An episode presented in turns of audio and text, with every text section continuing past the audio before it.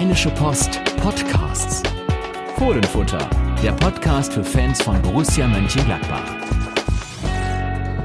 Da sind wir wieder mit dem Fohlenfutter-Podcast und wir schauen heute natürlich auf Borussias erstes Pflichtspiel, das Pokalspiel beim ersten FC Kaiserslautern, später auch natürlich weiter auf das Bayern-Spiel und wir haben einen Gast der uns äh, zum FC Bayern etwas erzählen wird. Aber zunächst werden wir, Carsten Kellermann, das bin ich, und Yannick Sorgatz, mein lieber Kollege, ähm, über das Spiel in Kaiserslautern reden. Ja, Yannick, wir beide haben vorm Fernseher gesessen und was haben wir gesehen? Ein 1 zu 0 Sieg durch ein Kopfballtor von, ich sage fast Horst Stindl, denn er trifft nur noch per Kopf der Lars Stindl, äh, der entscheidende Mann.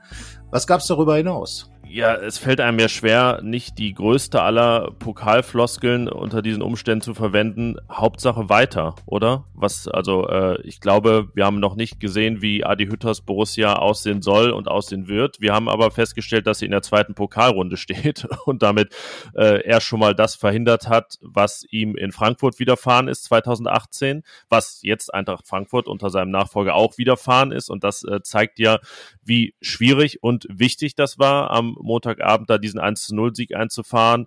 Ähm, ja, er hat ja viel über die Defensive gesprochen, haben wir auch in den vergangenen Wochen oft erwähnt. Da ist es ja schon mal lobenswert, dass am Ende auch die Null hinten steht.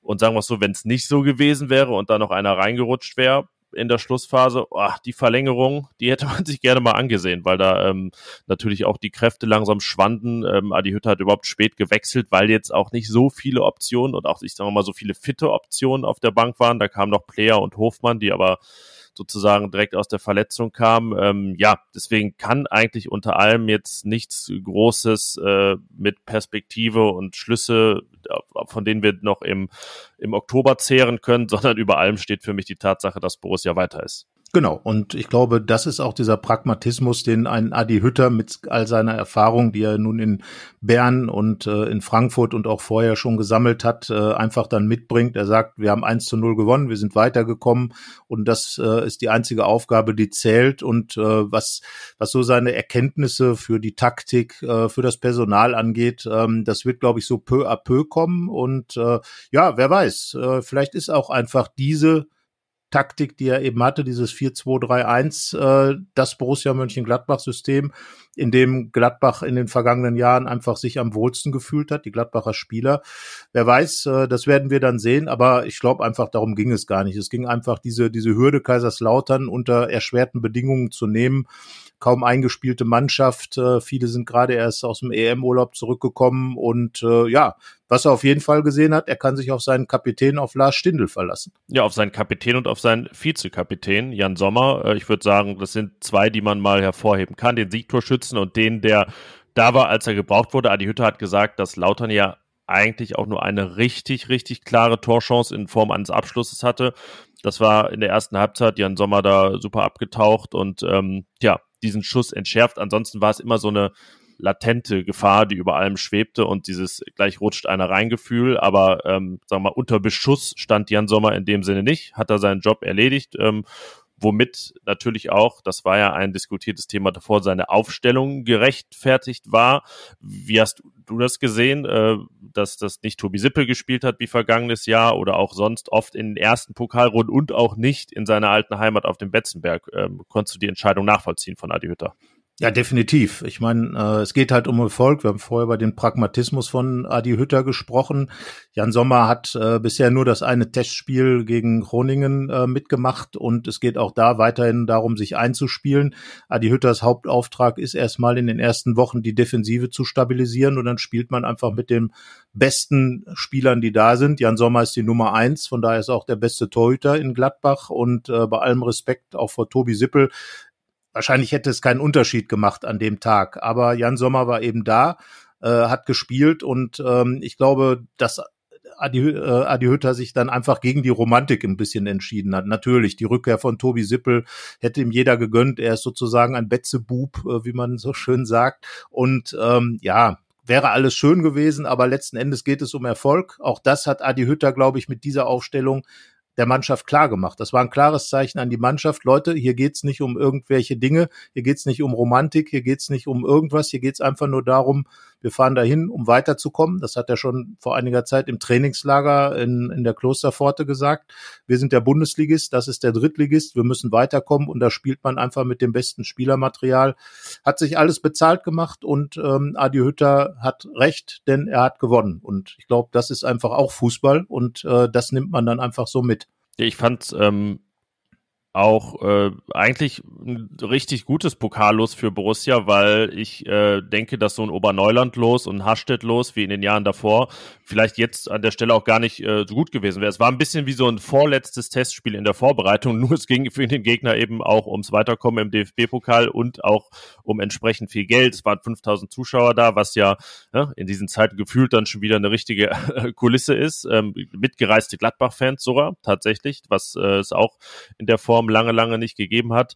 Ähm, ja, deswegen ähm, war es jetzt nicht in dem Sinne eine Generalprobe für Bayern, aber ich glaube, äh, ein richtig guter Härtetest, um ähm, ja, das allein auch die EM-Fahrer, die noch nicht viele Minuten in den Beinen hatten, da noch mal mehr reinbekommen haben. Joe Skelly, sein Pflichtspieldebüt, über den können wir vielleicht auch noch mal reden, äh, gefeiert und ja, deswegen halten sich dann die konkreten Erkenntnisse in Grenzen. Es hatte so ein, äh, ein Testspielcharakter unter Wettkampfbedingungen und letztlich ist das ja mehr, als man sonst in der Vorbereitung verlangen kann. Also ja, zwei Fliegen mit einer Klappe geschlagen. Ja, wobei ich glaube einfach, äh, dass es schon etwas mehr ist als, als ein Testspielcharakter, denn es ging ja für Adi Hütter darum, einfach reinzukommen. Es war, ich meine, es war ein Testspiel, wie man es ja. eigentlich nie, sonst nie haben kann. So, also es wäre super, wenn jedes Testspiel so ein so einen Charakter hätte für die Vorbereitung. Ja, ja, wobei für Adi Hütter war es, glaube ich, ein ganz extrem wichtiges Spiel. Er hat ja in Frankfurt, ist er ja in Ulm in seinem ersten Pokalspiel ausgeschieden in der, in der ersten Runde.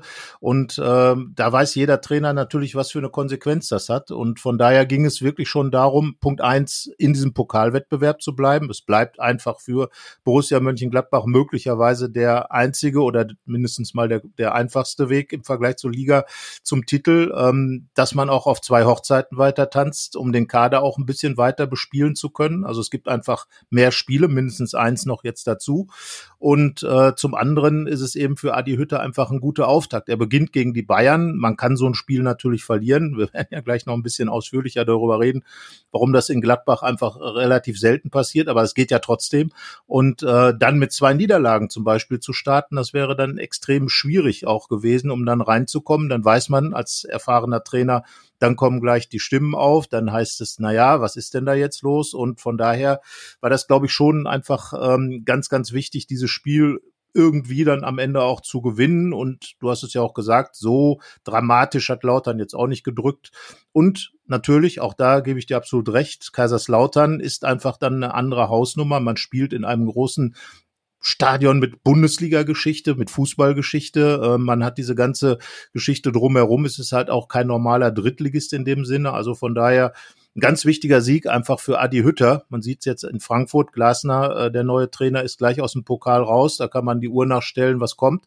Und ähm, ja, Adi Hütter hat einfach jetzt einfach sein Spiel gewonnen ist als Gladbach-Trainer äh, bei einer 100%-Quote in den Pflichtspielen darf man dann so, man darf ja solche Statistiken auch mal kurzfristig aufstellen. Und äh, er hat alles richtig gemacht mit seinen Entscheidungen, auch die Torwartentscheidung hat ähm, in Patrick Herrmann, der ja die Vorlage zum Tor wirklich richtig gut gegeben hat, mit der direkten Flanke überhaupt das Tor gut rausgespielt mit der Balleroberung, dann das Durchspielen von Hannes Wolf, äh, Patrick Herrmanns Flanke, Lars Stindels Kopfball und hinter ihm stand dann ja auch Joe Skelly, ähm, der äh, möglicherweise dann auch sein Tor gemacht hätte. Wir erinnern uns ja an das erste Spiel von Marco Rose, als dann Markus Thuram als Newcomer das Kopfballtor machte. Hätte dann so ein bisschen die Geschichte wiederholt. Und wir erinnern uns, da landete Borussia dann am Ende in der Champions League. Also möglicherweise ein gutes Omen. Aber klar, Joe Skelly, ähm, wie alle Borussen, finde ich, ein bisschen mit Licht und Schatten, aber für einen 18-Jährigen ein recht abgebrühtes Debüt, finde ich.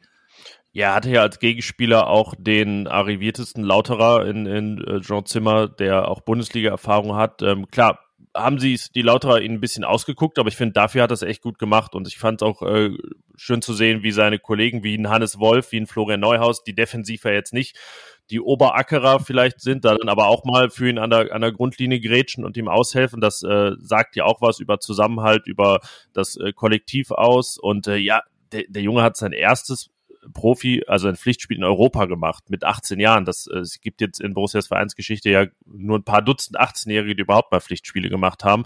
Also da fand ich das schon sehr gut und er wäre da gewesen, um das 1-0 wahrscheinlich auch zu machen. Lars Stindl hat ihm bei Instagram ge geschrieben, sorry for taking your goal, son. also, äh, ja, ne, eine Entschuldigung vom Kapitän bekommt dann auch nicht jeder und er wird schon äh, adoptiert im Prinzip. Ist ja bei einem Altersunterschied von 14 Jahren auch äh, gar nicht so, so äh, abwegig. Ähm, ja, und ich kann mich da an ein paar super Zuspiele erinnern. Echt lange Bälle. Ähm, da, da entstand dann auch die Chance von Benisch draus und äh, ich meine eine der Hermann-Chancen, ähm, in, in der ersten Halbzeit war es. Und ähm, einmal in der zweiten hat er ja den Lauterer Torwart fast zu der, zum Platzverweis gezwungen, als er da mit dem Ball aus dem äh, Strafraum rutschte und fast äh, dem, äh, mit der Hand dran gewesen wäre. Also da sieht man, da ist offensiv auch genau das, was äh, früher Marco Rose von seinen Flügelverteidigern sehen wollte, was jetzt Adi Hütter mit Sicherheit auch wieder sehen will. Also ja, deswegen äh, unter den Umständen mit 18 Jahren war das ein, äh, Marco Rose hätte gesagt, sehr ordentliches Pflichtspieldebüt.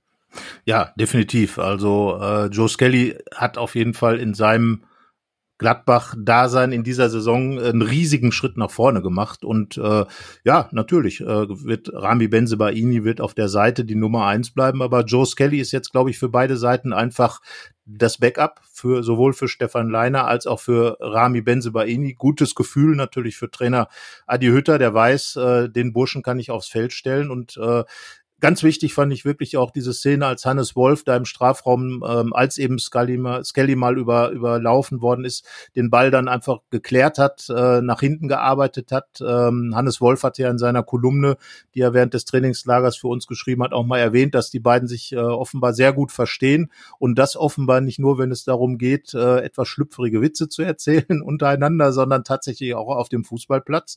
Ähm, wer weiß, was aus diesem Duo da auf der Seite noch werden kann, aber ähm, genau diese, diese Momente, die du beschrieben hast, die zeigen, glaube ich, auch, dass Adi Hütter es schon geschafft hat, diese Mannschaft ähm, zu erreichen, einzuschweißen, äh, aufeinander einzustimmen. Ähm, auch, wie gesagt, Patrick Herrmann, äh, fand ich, hat ähm, nach seiner wirklich schwierigen vergangenen Saison wieder einen hingestellt. Äh, hat er zwar auch im äh, letzten Erstrunden-Pokalspiel gemacht, aber ich glaube, er steht ganz anders da jetzt bei Adi Hütter, weil er ganz einfach als erfahrener Spieler ähm, sein, sein Ding gemacht hat und diese Mannschaft hat erfolgreich gespielt.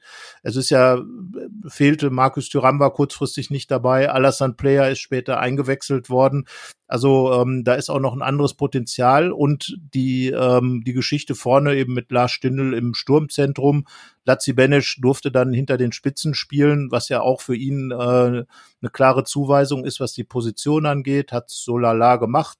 Also insgesamt waren so viele kleine Dinge da drin, die Adi Hütter tatsächlich dann auch für die Zukunft mitnehmen kann. Und ich glaube, deswegen war es einfach für ihn über den Sieg hinaus äh, ein Spiel doch mit, mit vielen kleinen, aber möglicherweise richtungsweisenden Erkenntnissen. Und eben auch äh, in der Richtung, was noch zu tun ist. Das war hinten eben, ähm, klar, dass Lautern vielleicht nicht die super klaren Chancen en masse hatte, aber natürlich ist immer äh, der Ausgleich wie so ein Damoklesschwert da über dem Strafraum schwebte, wie man das aus der vergangenen Saison kannte. Ähm, also es war in, in vielen Belangen dann ähnlich, ist es das Tor nicht gefallen. Und vorne natürlich muss man sagen, äh, ja, eben nicht das getan, was dann so ein Gegentor auch mal obsolet machen würde, nämlich das zweite oder dritte nachgelegt, wo ja wirklich die Möglichkeiten da gewesen wären. Die können sie jetzt gar nicht alle aufzählen. Da äh, Patrick Herrmann, Lars Stindl, ähm, gut, bei Benisch das eine Ding, das war jetzt ke keine Chance, die er machen muss, aber auch eine, eine sehr gute in der ersten Halbzeit. Deswegen unterm Strich da auch ähm, die Aufgabe,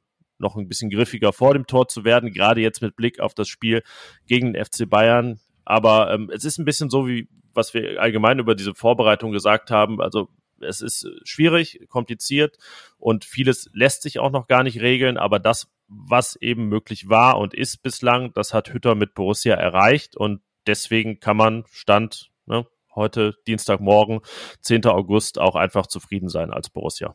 Ja, der Pokaltraum lebt halt weiter. Das ist ja auch dann für Gladbach immer ein Thema. Und äh, nachdem in den vergangenen Jahren das Losglück jetzt so in der zweiten, dritten Runde nicht immer ganz holdig mit Gladbach war, ähm, mal sehen, was jetzt kommt. Ähm, aber man ist im Topf mit drin und äh, kann sich dann eben auf das nächste Pokalspiel freuen, gibt eine gewisse Breite im Spielplan. Und ja, ich bin mal gespannt, was die Gladbacher daraus machen. Und jeder Sieg, das ist nun mal so, äh, gibt Selbstvertrauen. Also Gladbach geht mit einem Erfolg in das Spiel gegen den FC Bayern München hinein und ähm, hat dann, glaube ich, einfach ähm, ja das mitgenommen, was man aus Kaiserslautern mitnehmen kann ähm, und hat alles richtig gemacht. Es gab ja noch eine Randerkenntnis, möglicherweise zumindest. Matthias Ginter hat sich nach dem Spiel geäußert, natürlich zum Spiel, zum Sieg, aber er hat auch über sich selbst, über seine Zukunft gesprochen und er geht davon aus, dass er sehr wahrscheinlich in Gladbach bleibt. Das ist äh, die klarste Aussage, die es in diesem ganzen Ginter-Ding im Moment gibt, meines Erachtens nach. Max Eberl sagt ja immer so, ja, wir würden gerne, wir können aber nicht. Und ähm, dann ähm, schaut man eben und wartet ein bisschen ab, während Matthias Ginter offenbar doch äh, wild entschlossen ist, Borusse zu bleiben immer noch ja, wild, natürlich wild, wild, aber also entschlossen, sagen wir mal entschlossen, oder? Ja, ja am Ende ist entschlossen, ist ja kaum zu steigern. Bist du entschlossen, bist du entschlossen. Also ja. ich glaube, er würde würde schon äh, auch in Gladbach äh, seine Zukunft sehen und glaube ich auch einfach bei einem Club dann spielen, bei dem er sich zeigen kann. Für Matthias ja. Ginter geht es einfach um diese Nationalmannschaftsgeschichte, auch um Erfolg und ich glaube, Natürlich würde er gerne Champions League spielen, aber ähm, wahrscheinlich kommt dann einfach nicht das auch rein, was ihn persönlich interessiert. Und was es genau dann ist, wissen wir auch nicht genau. Aber letzten Endes ähm, ist es für ihn die, die gute Option, Borussia Mönchengladbach weiter zu helfen. Ja, er hat, er wurde ja ganz äh, subtil gefragt, ob er in der zweiten Pokalrunde denn noch bei Borussia ist. Und äh, da hat er gesagt, äh, ich gehe fest davon aus, jetzt, weiß nicht, ob das jetzt da hinten dran so ein Stand jetzt war, aber er ging fest davon aus, also fest entschlossen. Und ähm, auf die Nachfrage war dann seine Antwort, ich glaube, Max Eberl hat das ganz gut erklärt, dass es bei uns noch kein Angebot gab zur Verlängerung. Durch Corona sind es schwere Zeiten für alle Vereine. Dementsprechend wird man sehen. Ich glaube, damit meinte er mit dem Sehen, wenn ich das mal deute, ähm, was die Vertragsverlängerung angeht. Aber es ist ja nun mal so, er hat diesen Vertrag äh, und für ihn ist ja auch kein Bedarf, ähm, nur weil Max Eberl und Borussia das möchten, dann zu gehen. Also äh, wenn er sagt, nee, komm, lass mal schauen, wie und ob wir da nochmal zusammenkommen. Erstmal bleibe ich aber, dann ist das halt auch sein gutes Recht. Matthias Ginter hat in der Sache ganz einfach die Karten in der Hand, wie letzten Endes auch Dennis Zakaria. Ähm, also wenn dann zwei Borussen möglicherweise noch gehen, dann scheint es ja auf diese beiden hinauszulaufen. Aber weil eben die 22er Verträge da sind, aber da würde ich schon sagen, äh, Ginter bleibt und Zakaria hängt dann eben vom Angebot ab. Es war jetzt zu lesen 20 Millionen bin gespannt, äh, was Max Eberl dann tatsächlich dafür bekommt. Und äh, da wird sicherlich auch äh, die heranrückende, äh, äh, das heranrückende Ende des, äh, des Transferfensters dann auch eine Rolle spielen. Ja, das äh, sind einfach jetzt noch diese, ja, eigentlich genau drei Wochen und ist dann die Frage. Also das wird Max Eberl mit äh, Steffen Kurell und so weiter, wem auch immer, ausmachen müssen. Sagt man, äh, boah, nee, wir gehen nicht so doll unter Marktwert und geben hier einen Dennis Zakaria nicht für 15 Millionen ab oder wir sagen, hm, das ist besser als gar nichts, gibt uns die Möglichkeit, noch was anderes zu machen mit einem Spieler, der ja in gewisser Weise auch schon abgeschrieben ist, also in, äh, in doppelter Hinsicht, also ähm, ohne den man eigentlich seit anderthalb Jahren schon fix plant oder planen kann, weil er erst lang verletzt war, dann nicht in Form und dann klar signalisiert hat, dass er gehen will. Von daher, ja, ist das dann irgendwann, spätestens am 31.08. eine Grundsatzentscheidung, die es zu fällen gilt. Aber drei Wochen, habe ich das Gefühl, sind auch noch eine sehr lange Zeit. Genau, und da wird einiges passieren. Äh, möglicherweise ergibt sich dann ja trotzdem noch mal das eine oder andere. Aber es hat sich halt jetzt auch in Kaiserslautern gezeigt, dass Gladbach auch mit dieser Mannschaft gewinnen kann. Und ähm, das ist das, was Adi Hütter ja auch von vornherein gesagt hat. Finde ich auch sehr wichtig, dass er sich einfach da ähm, weder in die eine oder andere Richtung äh, irgendwohin positioniert hat, sondern er hat ganz einfach dem Verein und seiner aktuellen Mannschaft großes Vertrauen ausgesprochen. Und ich glaube, genau das muss man als Trainer auch tun.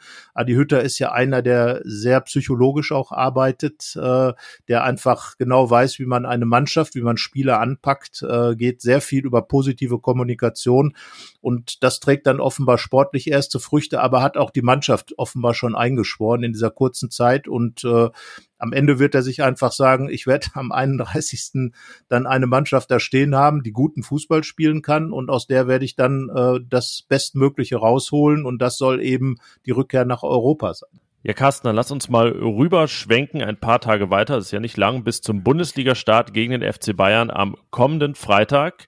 Und wir haben einen Gast, mit dem wir das tun wollen. Uns zugeschaltet ist jetzt der Alex aus Münster, wenn ich das richtig gesehen habe, vom Bayern-Blog, ja. Vom Bayern-Blog Mir San Roth. Hallo Alex. Hallo Carsten, hallo Yannick, vielen Dank für die Einladung. Freut mich dabei zu sein. Jetzt musst du uns einmal sagen, ähm, es ist ja nicht unüblich, dass Bayern-Fans über ganz Deutschland verstreut sind, aber wie ist dein Background, dass du ein äh, Münsteraner Bayern-Fan bist?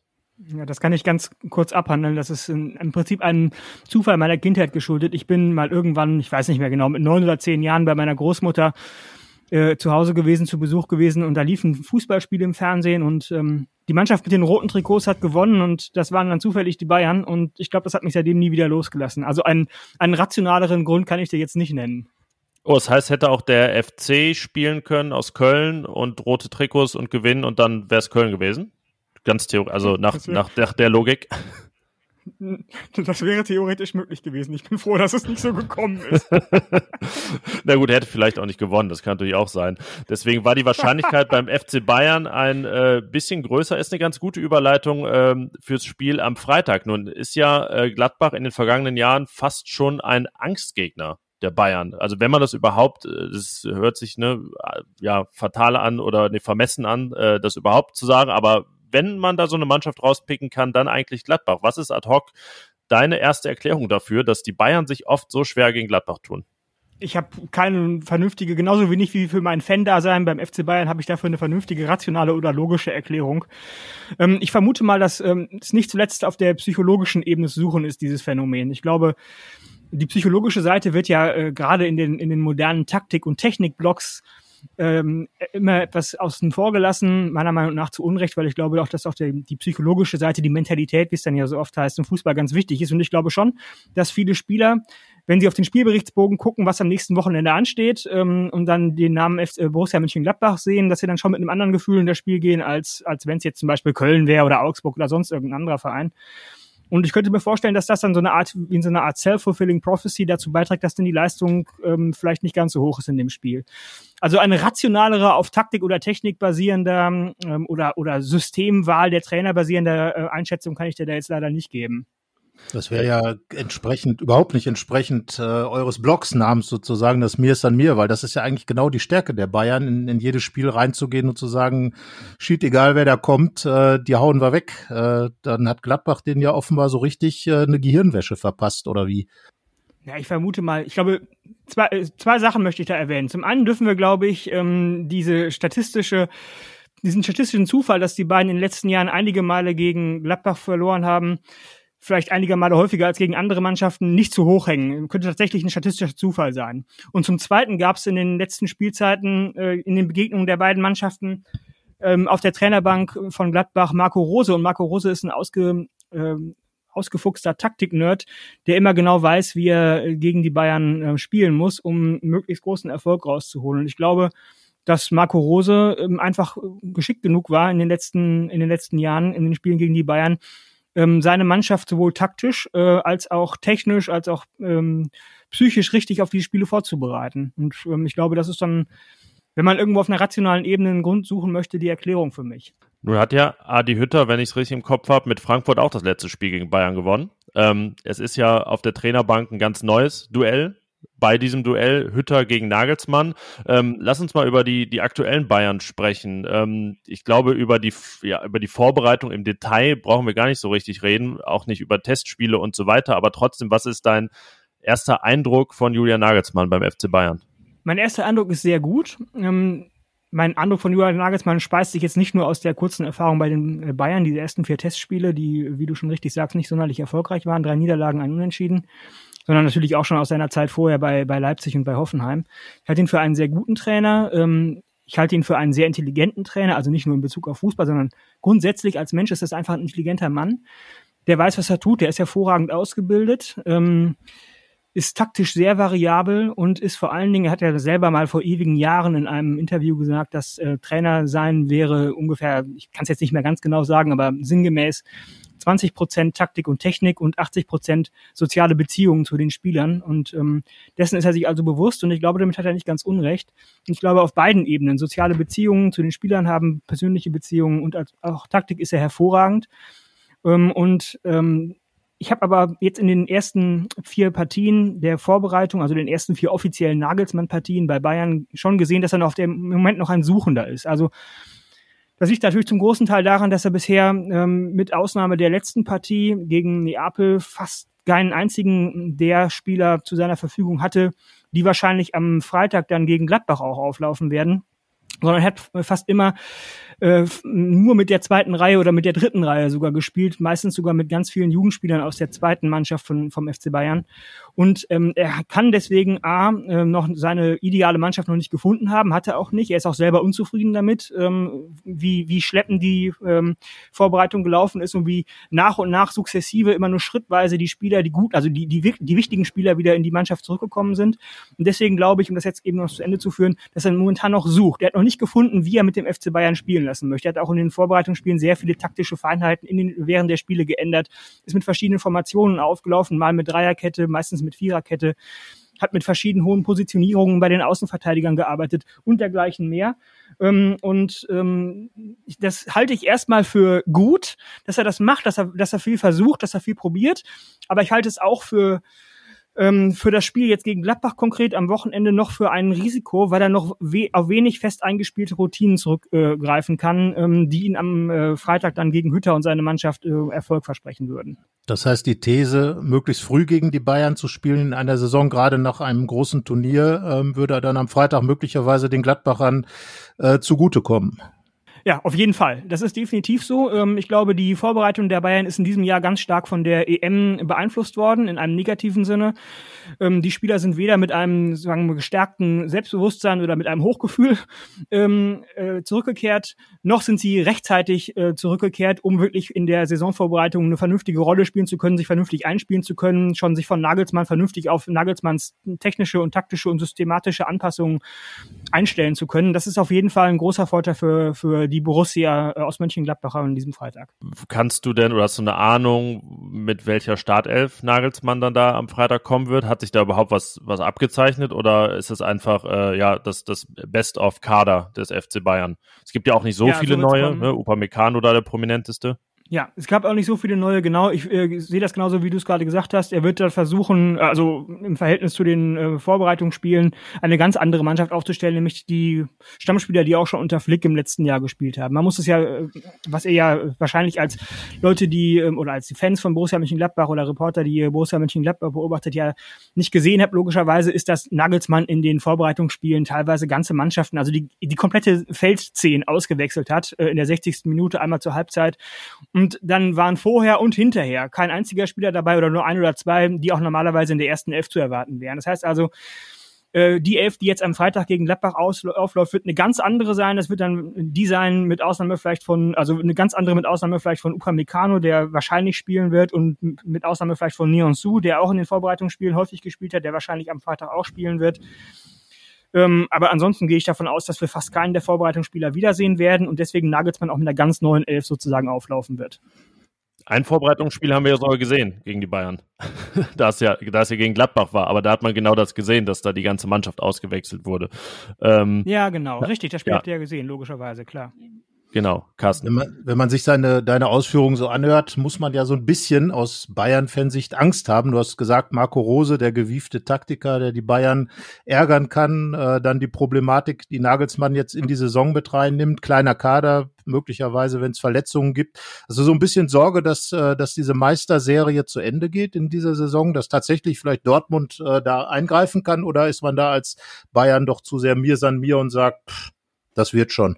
Naja, wenn ich jetzt, äh, wenn ich mich jetzt kurzfristig von Trends beeinflussen lassen würde, würde ich sagen, oh ja, ich habe doch schon Sorgen, dass die Dortmunder, äh, die ja quasi zwar Sancho verloren haben oder Sancho verloren haben, aber Haaland ist ja schon wieder in bester äh, Torlaune, wie wir gesehen haben, dass die Dortmunder vielleicht diesen Jahr wirklich schaffen könnten.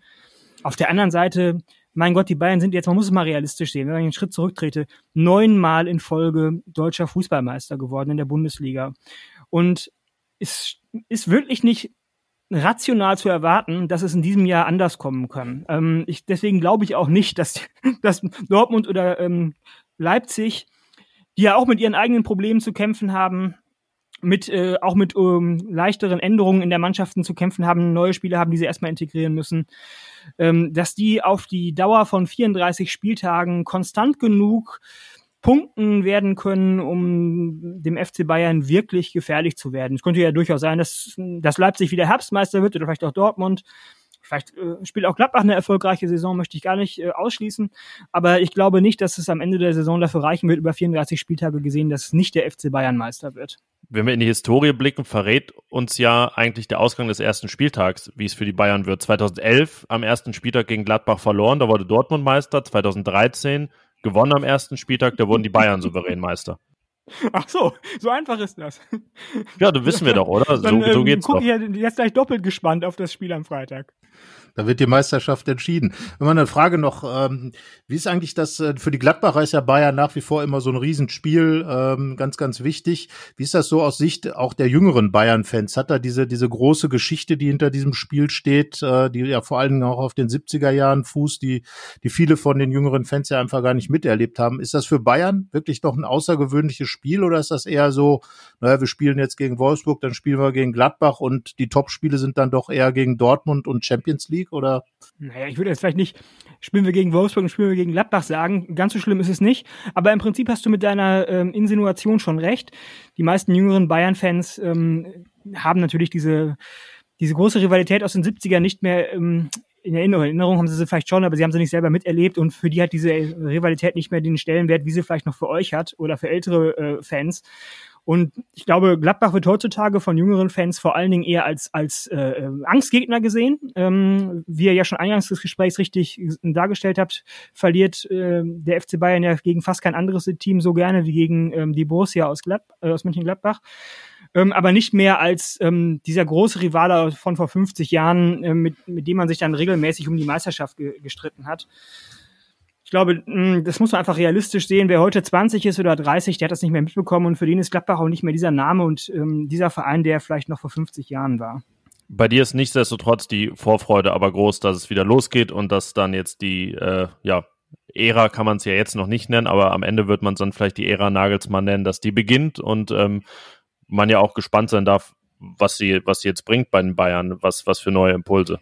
Ja, ich äh, freue mich sehr auf die Zeit von Nagelsmann bei den Bayern. Ich lasse mich da auch von den vier schlechten Testspielvorbereitungsergebnissen und dem insgesamt auch unabhängig von den Ergebnissen sehr unrunden Vorbereitungsablauf ähm, bisher äh, nicht äh, beeinflussen, sondern ich habe Nagelsmann, bevor er zu den Bayern kam, auch schon lange bevor er über Bayern überhaupt äh, theoretisch in Erwägung stand, ja, Trainer zu werden, ähm, immer für einen hervorragenden Trainer gehalten, weil er einfach modern ist, der, der kennt sich aus, der kann mit Spielern umgehen, der ist taktisch hervorragend, takti äh, technisch hervorragend. Das ist übrigens, würde ich für Hütter auch so sehen, für, für ähm, Adi Hütter, der in meiner Meinung nach auch eine hervorragende Karriere hingelegt hat. Ähm, wirklich erstaunlich, welche Fortschritte er auch als Person, als Trainer gemacht hat in den letzten Jahren meiner Außenbeobachterperspektive, ähm, von meiner Außenbeobachterperspektive aus gesehen. Also ich sehe damit ähm, auf die neue Saison mit viel Vorfreude, mit viel Erwartung ähm, voraus, ganz richtig. Ich hätte mir allerdings, muss ich zugeben, das Spiel gegen Gladbach zu einem späteren Zeitpunkt gewünscht, wenn ähm, Nagelsmann und die Mannschaft schon die Gelegenheit gehabt haben, äh, gehabt hätten, sich vielleicht einige Spieltage einzuruckeln, ähm, um dann nicht sofort ähm, schon am ersten Spieltag auf die unangenehmen Gladbacher äh, zu, tre äh, zu treffen. Ja, Carsten, bevor wir gleich noch über Gladbachs Aufstellung reden, ähm, lass uns doch alle drei zusammen einen Tipp abgeben bevor wir dann auch äh, Alex äh, entlassen. Alex, du fang einfach mal an. Was, was meinst du, wie geht's aus am Freitag? Na komm, ich will, dass die Liga spannend wird. Ähm, 2 zu 1 für die Borussia. Okay. okay. Ich bleib beim 2 zu 2. Viele Tore und beide sind noch nicht eingespielt. Äh, deswegen sag ich 2 zu 2, verdientermaßen. Du musst wissen, Alex Carsten tippt immer gerne das, was ich auch sagen wollte. Komm, ich mache es, ich lehne mich noch weiter aus dem Fenster und sage, es wird aufgrund der Umstände, dass ja beide noch nicht so eingespielt sind, Gladbach jetzt noch den Pokal in den Beinen hat, wird es relativ wild und wir kriegen so einen richtig knaller Auftakt, der 3 zu 3 ausgeht. 3 zu 3, 2 zu 2, mein Gott, ey. ja. Da wirklich jetzt viel Lust auf Tore schon am Anfang der Saison, finde ich gut. Und der Bayern-Fan resigniert. Marco Rose wird es in Dortmund mit einem wilden Lachen aufnehmen und sagen, jawohl, die Bayern-Fans haben wir schon am Boden. Jetzt nur noch die Mannschaft, oder? Ich weiß nicht, ob Marco Rose unseren Podcast hört. Ich glaube fast nicht. Aber na gut, wir werden. Das ist, wenn Westfalen Bayern-Fans sind. Ich bin für die meisten Bayern-Fans, muss ich zugeben. Oh je, oh je, oh je. Also die westfälischen Bayern-Fans sind ja schon, äh, sind ja schon in einer großen Zahl vorhanden. Und ich habe selten yes. einen gehört, der gegen die Bayern getippt hat, muss ich sagen. Ja, mein Gott. Also, ja. Ist ja unfassbar. Ganz, äh, emotional detached. Äh, also wirklich, äh, das ist einfach mein, mein ich glaube wirklich, dass die, dass äh, das Gladbach am Freitag gewinnt. Glaube ich wirklich. Warum soll ich da was anderes sagen? Nein, ist doch gut. Das sei dir auch gegönnt. sei, sei dir gegönnt, gegen Bayern zu tippen. Na gut. Wir sind, du siehst, wir sind der großzügige Podcast. Also, ähm, ja, Alex, danke, dass du dir die Zeit genommen hast und ne, nochmal auch Empfehlung an euren Podcast, den Mir San Rot Podcast. Die erscheint einmal die Woche, oder? Das ist korrekt, ja. Einmal die Woche. Äh, wir wollen ja ja auch die, den, äh, die Geduld der Hörer nicht überstrapazieren. okay, ja, und wir sind gespannt, wie es dann wirklich ausgeht. Und äh, ja, dir einen äh, schönen Saisonauftakt, viel Spaß beim Spiel und bis dann. Tschö. Ja, bis dann. Vielen Dank für die Einladung. Euch auch viel Spaß. Gerne. Ciao. Ciao. Ja, Carsten, jetzt haben wir unsere Tipps abgegeben und wir beide sagen, es wird eine torreiche Angelegenheit. Äh, kommen wir zum Personal, das genau das veranstalten soll. Ähm, ja, Hinten, wie immer, gar keine Frage. Jan Sommer ist, äh, anders als er kurz mal in der vergangenen Saison war, nicht gesperrt. Er kann spielen, er scheint auch gesund zu sein. Deswegen haken wir den Torwart schnell ab und gehen zur ich nehme an, Viererkette, oder? Ja, äh, äh im Grunde genommen gibt's auch da nur eine Frage. Also ich gehe auch von einer Viererkette aus, äh, wobei ja die Gladbacher gerade unter Marco Rose gegen die Bayern zuletzt oft, oft auch die Dreierkette gespielt haben. Aber da ich ja eben schon über Adi Hütters Pragmatismus gesprochen habe, glaube ich nicht, dass er diese Formation, die jetzt erfolgreich war, ändern wird. Also das äh, 4-2-3-1 bleibt, glaube ich, auch gegen die Bayern das System. Ich denke, es hängt ein bisschen davon ab, äh, in inwiefern äh, Rami Benzebaini wieder fit sein wird und äh, bereit sein wird ähm, nach seiner Verletzung, um dann eben gegen die Bayern schon zu spielen. Das wäre für mich der klare Wechsel, dass eben Joe Skelly na, trotz des gelungenen und guten Debüts ähm, ganz einfach gegen die Bayern dann weichen muss und Rami Benzebaini reinkommt und dann die klassische Viererkette eben mit Stevie Leiner, mit Matze Ginter, mit ähm, Nico Elvedi, den wir die Woche ja auch noch im Interview haben werden, das dann am Spieltag, am Freitag erscheinen wird und ähm, ja, und dann eben Rami Benzebaini, so er fit wird. Ansonsten Joe Skelly gegen die Bayern. Äh, wir haben über LVD gesprochen. Ja, damals auch. Erinnerung, ja. Genau, sein Debüt, Startelfdebüt gegen die Bayern gegeben, äh, gewonnen und seitdem eigentlich immer da gewesen und ewiger Borusse fast schon geworden. Mal sehen. Also es hängt ein bisschen von Rami Benze bei Ihnen ab. Ich glaube, wenn er fit ist, spielt er auch. Wir haben noch gar nicht über den, jetzt gibt es mal einen Transfer und wir reden nicht drüber. also Luca Netz saß ja in Kaiserslautern schon auf der Bank, aber ich denke, da sind wir uns einig, dass der sicherlich kein Startelfdebüt gegen die Bayern feiern wird. Aber ja, noch ein junger Außenverteidiger, der da den beiden äh, Arrivierten ähm, Dampf machen wird. Ähm, aber ich glaube nicht gegen die Bayern. Nein, also das würde mich jetzt schon extrem überraschen, wenn Adi Hütter da derart experimental unterwegs sein würde. Ähm, einzig äh, ist es ja auch eine klare Ansage in Richtung Andreas Paulsen. Äh, da scheint irgendwie die Messe gelesen. Wenn dann schon jemand äh, auch zu dem Preis äh, geholt wird, dann wird er sicherlich auch der Backup dann auf der Seite sein. Joe Skelly dann eben für die für die rechte Seite wohl mehr.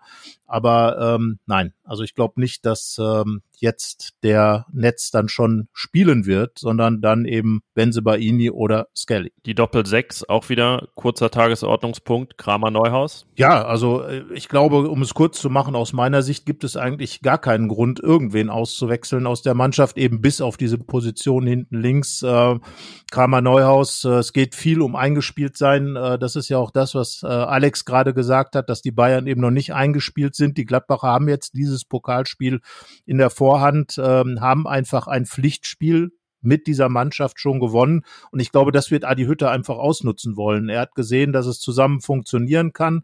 Ähm, Hannes Wolf äh, hat ja auch im Testspiel gegen die Bayern sein Tor gemacht. Ähm, auf Vorlage von Skelly damals. Ähm, ja, also ich glaube, es gibt einfach für Adi Hütter an keiner Stelle einen Grund zu wechseln. Und wie gesagt, er ist ein Trainer, der eben sehr viel auf positive Kommunikation setzt. Wir erinnern uns an vergangene Saison, ähm, darüber hat Hannes Wolf ja auch gesprochen. Er macht das Siegtor gegen Leipzig, äh, wird dann rausgenommen. Wie sehr ihm das dann am Ende auch ähm, kopfmäßig zugesetzt hat, äh, das hat er ja so ein bisschen durchblicken lassen. Also ich sage, Hütter setzt auf die Lautern 11 gegen die Bayern mit Fragezeichen äh, Rami Benzebaini. Okay, ich habe vorne doch einen Wechsel, weil ich glaube, dass Alassane Player, wenn er jetzt auch schon wieder gespielt hat und jetzt noch ein paar Tage vergehen, scheint er ja fit zu sein. Ähm, auch beginnen wird. Ähm, das bedeutet äh, für Hannes Wolf aber nicht, dass er demoralisiert auf die Bank gesetzt wird, sondern er kann dann auf seine Position rücken, die wir ja für ihn auch ein bisschen vorgesehen haben, nämlich ins Zentrum und dann müsste ähm, Nazi Benisch weichen. Stindel würde zentral vorne bleiben und Player dann ähm, ja, so links dahinter, wie wir es ja auch schon oft gesehen haben. Das wäre jetzt mein Vorschlag und da ich das Gefühl habe, Hofmann ist wirklich noch nicht so weit, tja, dürfte dann der alte Bayern-Schreck Patrick Herrmann tatsächlich beginnen und sein 300. Bundesligaspiel machen, von Beginn an. Es ist ihm gegönnt. Also gerade, glaube ich, wenn man Patrick Herrmann kennt, wenn man gesehen hat, wie er auch in der Vorbereitung agiert hat, wie sehr er es genossen hat, dass wieder Fans da sind, wie er schon beim ersten Training da auf den Platz als erster gestürmt ist und in die Kurve geklatscht hat und dann jetzt gegen die Bayern ausgerechnet das 300. Spiel zu machen. Also erstens kann man ihm das 100 Prozent gönnen und zweitens wird das, glaube ich, für Patrick Herrmann dann einfach ein absoluter Genuss sein. Äh, das wird er auskosten und naja, das sind dann ja so die üblichen Fußballgeschichten ausgerechnet in dem Spiel dann auch noch sein Tor vielleicht zu machen. Äh, auch da glaube ich wirklich, dass Adi Hütter, der der ja so eine Mischung aus aus Oldschool-Trainer und und ganz modernem Trainer ist. Alex hat das ja eben schon angedeutet äh, und wir haben es ja auch immer wieder verglichen, dass er irgendwo so eine Mischung aus Favre-Elemente hat, ein paar Hacking-Elemente, ein bisschen Schubert und auch ein bisschen Rose. Äh, vor allem aber natürlich Adi Hütter ist und Adi Hütter ist einer, der eben, glaube ich, solche Sachen auch ähm, ins Kalkül zieht. Einfach zu sagen, ja, Patrick Herrmann, der wird hier mit einem riesigen Herz reingehen, der, der, der wird sein 300. Spiel machen, der hat richtig Bock drauf, dieses, dieses Jubiläum mit dem Tor zu krönen und äh, ja, warum nicht? Also kann auch ein Aspekt sein in diesem Spiel und mit Sicherheit äh, würde es jeder, außer wahrscheinlich Alex und die anderen Bayern-Fans sowie äh, äh, Julian Nagelsmann dem Gladbacher gönnen, da das Tor dann auch zu machen. Und das ganze Jahr vor 23.000 Zuschauern. Ähm, wir haben ja letzte Woche schon gesagt, die Sache ist äh, fix und sicher. Es wird sich nichts daran ändern. Dann stieg die Inzidenz wirklich doch, äh, na, ich will nicht sagen bedrohlich, aber doch ähm, nicht, nicht ganz so undynamisch in Mönchengladbach. Äh, nun ist sie aber am Dienstagmorgen leicht gesunken unter 60. Deswegen rechnen wir nicht damit, dass da irgendwie die, die Verordnung nochmal äh, geändert wird oder dieser Passus viel mehr angewandt wird, dass man da ähm, trotz Inzidenzstufe, was haben wir denn noch? Eins, ähm, die jetzt gerade noch gilt in, in Mönchengladbach, dass dann die Inzidenzstufe zwei vorgezogen wird. Nein, wenn nicht ganz, ganz, ganz unvorhergesehene Sachen passieren, dann gibt es 23.000 Zuschauer bei diesem Topspiel und das ist dann, lass mich überlegen, die größte Kulisse in Deutschland seit vor Corona, oder? Es hat doch jetzt so viele noch nicht in Deutschland gegeben. Auch nicht bei der, auch nicht bei der EM in München. Nein, da war definitiv äh, unter U20.000 Zuschauer da. Und äh, ja, ich glaube, entscheidend ist vor allem, ähm, das Stadion ist dann ja halb voll also gemessen an der Europapokalauslastung. Äh, Nicht halb leer, halb voll, ne? Ja, wir sind man, optimistisch. Ja, man muss es ja einfach auch sein. Ich glaube, äh, dass das einfach für den Fußball ein riesiger Schritt nach vorn ist und äh, auch für Borussia Mönchengladbach. Ich habe ja gerade über Patrick Herrmann gesprochen, Hannes Wolf hat es auch in seiner Kolumne geschrieben, ähm, dass er einfach äh, er ist ja in Corona-Zeiten gekommen und hat im Prinzip noch kein Borussia Mönchengladbach-Spiel vor einer größeren Kulisse im Borussia-Park erlebt. Ähm, die anderen auch, die werden das alle aufsaugen und das wird für die Gladbacher, die ja in der Überzahl sein werden in, äh, im Fanbereich, äh, definitiv nochmal ein, äh, ein wichtiger Faktor sein. Max Eberl hat das ja auch nochmal in seinen Interviews gesagt, wie sehr vielleicht auch die Fans gefehlt haben in der vergangenen Saison, wenn es um die letzten Körner ging. Und äh, ja, das kann natürlich sein und das scheint ja auch den Bayern-Fans, wir haben es gerade bei Alex gehört, gehörigen Respekt einzuflößen, dieses Ganze. Das frühe Spiel der Bayern in Gladbach, die generell diese, diese Angstgegnerschaft in den jüngeren, Jahren und dann natürlich auch noch die Gladbach-Fans, für die das natürlich ein Fest sein wird, direkt mal die Lederhosen runterzureißen. Ne? Wurde schon gesungen im Gästeblock in Kaiserslautern nach dem Spiel, als da am Montagabend gefeiert wurde, zieht den Bayern die Lederhosen aus. Ja, ist doch also, herrlich, oder? Das sind doch wirklich. Heiko herrlich. Ist, ja, ich meine, wir, wir leben glaube ich, auch der ersten Fangesänge, an die ich mich erinnern kann. Genau, 2021 werden immer noch Lederhosen ausgezogen und äh, ich glaube, es gab auch noch keinen Aufschrei in irgendeiner äh, Community, dass das nicht in Ordnung sei. Also von daher.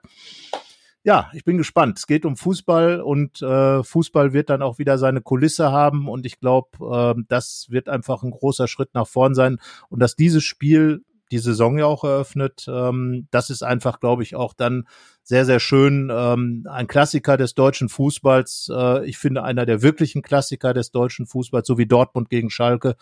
Alle anderen Dinge sind ja erst in den späteren Jahren so entstanden und äh, auf denen man sich einfach immer wieder freuen kann. Da, da werden Gladbach und Bayern, das sind einfach zwei große Namen des deutschen Fußballs, auch wenn Borussia in den zwischenzeitlich nicht mehr ganz so großen Klang vielleicht für alle hat. Aber da kann man sich drauf freuen. Das ist ein ganz würdiger Auftakt für die Saison und einer, der auch vor dieser Zuschauerkulisse dann eben nochmal einen schönen Rahmen bekommt. Ja, und der Meister muss seit vielen Jahren erstmals auch wieder auswärts ran. Das äh, war ja lange auch anders. Und äh, ja, also wir freuen uns einfach rundum darauf. Wir beide auch im Stadion, schauen uns das Ganze live an yes. und ähm, dann äh, bleibt dir noch dein finaler Wunsch, bevor wir uns verabschieden und sagen bis nächste Woche. Man darf es immer wieder sagen und jetzt insbesondere ein sportverbundenes Vergnügen allen Leuten im Stadion und natürlich auch vor den Fernsehgeräten, weil es werden wahrscheinlich ein paar mehr Leute als die 23.000 dieses Spiel sich anschauen wollen. Also wir hoffen auf viele Tore, das habt ihr gehört. Ähm, interessant mal die Perspektive der Bayern-Fans zu sehen auf den neuen FC Bayern und auch auf Gladbach natürlich. Und äh, ja, freuen wir uns einfach auf das, was auf dem Rasen passieren wird. Mhm. Und ihr hört uns dann wie gewohnt nächsten Montag nach dem Saisonauftakt gegen den FC Bayern. Dann auch natürlich mit einem Blick Richtung Leverkusen. So schnell geht's. Also, bis dahin. Tschö. Mehr bei uns im Netz www.rp-online.de